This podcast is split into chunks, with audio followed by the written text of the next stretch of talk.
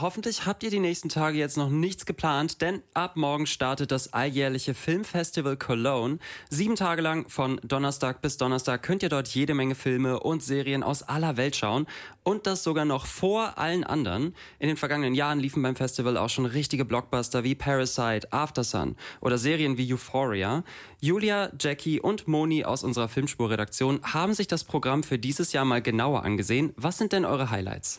Also ist echt einiges dabei, das ich mir schon mal abgespeichert habe. Mein absolutes Highlight ist bis jetzt aber All of Us Strangers, ein surreales Liebesdrama vom Regisseur, Regisseur Andrew Hay, der auch, vielleicht sagt es ja jemandem was, die HBO-Serie Looking geschrieben hat.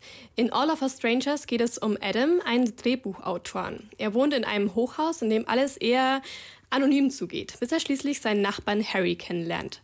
Als die beiden sich eines Tages näher kommen, reist Adam plötzlich durch eine Zeitschleife und landet 30 Jahre in der Vergangenheit, vor dem Haus seiner Eltern.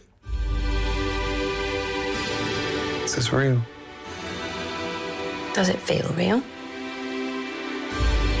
Our boys back home?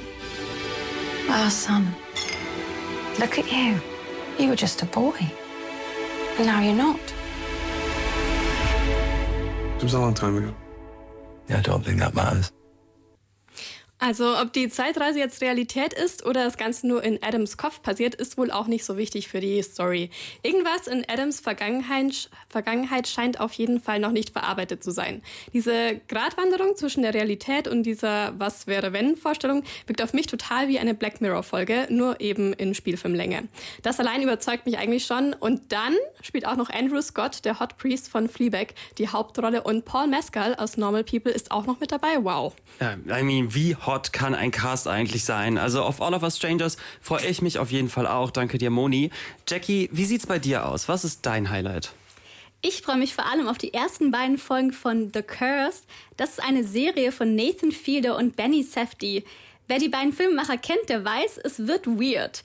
In The Curse geht es um eine fiktive Hausumbau-Reality-Show, wo die MacherInnen mit einem Fluch belegt werden. Und hier wird es auch schon absurd. Der Fluch kommt von einem kleinen Mädchen, weil die Showrunner für ihre Sendung 100, also sie schenken ihr 100 Dollar und äh, verlangen dann das Geld off-camera off wieder zurück. What is that? That's nothing. This is, you don't need to see this. Why did you snatch back the money? Why didn't you just give her the hundred? I was gonna buy six of them for $20. Curse you. What did she say? Also die Showrunner werden sprichwörtlich mit einem Fluch belegt. Das war übrigens die Stimme von Emma Stone. Sie spielt neben Nathan Fielder und Benny Safdie die Hauptrolle. Ich mag den trockenen Humor von Nathan Fielers anderen Sendungen, The Rehearsal und Nathan for You. Und deshalb freue ich mich beim Festival besonders auf The Curse. Okay, also bei The Curse können wir uns auf einen verrückten Plot mit trockenem Humor einstellen. Klingt ja schon mal gut. Julia, du hast uns auch richtige Star Power mitgebracht, oder?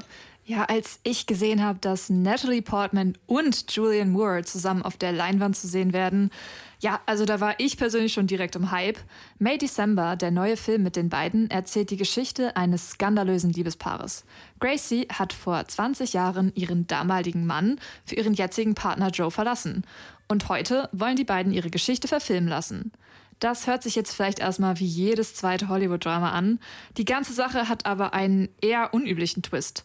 Denn als die beiden sich kennengelernt haben, war Gracie bereits in ihren 30ern. Und Joe war gerade mal 13 Jahre alt. Do you remember when you first met? You came to the pet store looking for a job. A summer after sixth grade? Seventh. Die Geschichte der beiden ist auch nicht einfach nur frei erfunden. Der Film basiert unter anderem auf der realen Affäre einer Lehrerin mit ihrem zwölfjährigen Schüler. Und damit hört die Metaebene dann auch noch nicht ganz auf. Auch Natalie Portmans Charakter ist wie sie selbst im echten Leben eine Schauspielerin. Diese versucht Gracies Beweggründe nachzuempfinden, um in dem Film der beiden ihre Rolle übernehmen zu können. Dafür taucht sie dann tief in das Leben des ungewöhnlichen Paares ein und lässt sich von den Abgründen mitreißen. Okay, ein Drama, das auf einer wahren Begebenheit basiert, das kann ja eigentlich nur spannend werden. May December und All of Us Strangers und natürlich auch The Curse klingen auf jeden Fall schon mal sehenswert. Wir machen jetzt erstmal ganz kurz weiter mit Musik und sprechen danach gleich noch ein bisschen weiter über Filme, die ihr auf dem Filmfestival Cologne nächste Woche schauen könnt. Und wir machen jetzt einmal kurz hier weiter mit My Girl's Pussy aus Babylon. There's one pet I like to pet. My Girls Pussy aus Babylon und wir haben gerade eben schon mal ein bisschen drüber gesprochen. Morgen startet hier in Köln das Filmfestival Cologne. Eine Woche lang könnt ihr neue Filme aus aller Welt noch vor ihrem Release-Date schauen.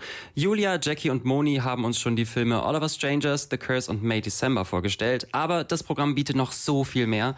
Äh, Julia, was könnt ihr denn noch empfehlen? Ja, ein Film, der mir auch noch besonders aufgefallen ist, das ist Perfect Days. Für mich sticht das japanische Drama von Wim Wenders heraus, da der Trailer wirklich viele ästhetische Shots der leuchtenden Straßen Tokios zeigt. Da kann man sich schon auf sehr szenische Aufnahmen der Metropole bei Nacht oder Sonnenaufgängen über den typisch vollen Fußgängerwegen freuen. Im Vergleich dazu führt dann der Hauptcharakter Hirayama ein eher unglamouröses Leben. Sein Alltag besteht aus dem Putzen von öffentlichen Toiletten. Also alles eher unspektakulär. Ihm gefällt es aber so bis dann eben plötzlich das Schicksal zuschlägt und man durch eine Reihe unerwarteter Begegnungen immer mehr über seine Vergangenheit erfährt. Japan hat Perfect Days außerdem als Film für die Oscarverleihung eingereicht. Und das ist schon was Besonderes, denn damit ist Wim Wenders der erste nicht-japanische Regisseur eines von Japan nominierten Films. Und das seit ganzen 70 Jahren. Crazy, dann steckt hinter Perfect Days vielleicht ja so ein richtiges Hidden Gem. Ihr habt ja bis jetzt nur über fiktive Produktionen gesprochen. Moni, was gibt's denn da noch? Es laufen ja nicht nur Spielfilme und Serien auf dem Filmfestival, Fel, Fes, bah, Filmfestival Cologne, sondern auch Dokumentationen. Und eine finde ich besonders interessant, Kims Video. Es geht nicht um Kim Kardashians Video, wie man vielleicht nach dem ersten Googlen vermuten könnte, sondern um eine Videothek in New York. Und wenn man dem Regisseur David Redman glauben darf, war es in den 90ern die kultigste und beste Videothek New Yorks oder sogar der ganzen Welt. Mit einer riesigen Auswahl von über 55.000 Filmen, aber als das digitale Streaming überhand nahm, musste der Inhaber Mr. Kim seine Videothek leider schließen. Seinen riesigen Filmbestand spendete er kurzerhand. An wen? Das weiß man nicht so genau. Und in der Doku zu Kims Video macht es sich der Regisseur zur Aufgabe herauszufinden, was denn mit den über 55.000 Filmen passiert ist. Dreams, movies and life are indistinguishable. These movies had taken possession of me.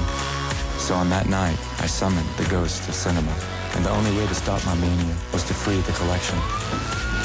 So who did it? You and we had help. Jim Jarmusch helped. Charlie Chaplin, Alfred Hitchcock, Godard, Sparta. No, no Tarantino. Tja, also die Kollektion soll befreit werden, mit oder ohne Quentin Tarantino. Äh, die Suche nach Mr. Kims Videobestand hält auf jeden Fall einige Überraschungen bereit. Die Reise führt zum Beispiel auch in ein kleines sizilianisches Dorf. Und irgendwas hat auch die Mafia mit den verschwundenen Filmen zu tun. Mehr weiß ich aber auch noch nicht so genau. Die Doku wirkt ein bisschen chaotisch, aber ich glaube, es steckt auch viel Witz und Liebe zum Film dahinter. Und ich freue mich echt schon sehr darauf. Ja, da bin ich auch mal gespannt. Also auch Fans von Dokus sollten auf dem Filmfestival Cologne fündig werden. Es wird aber auch der ein oder andere Preis vergeben. Jackie, kannst du mir noch irgendwie was zu einem Preisträger sagen?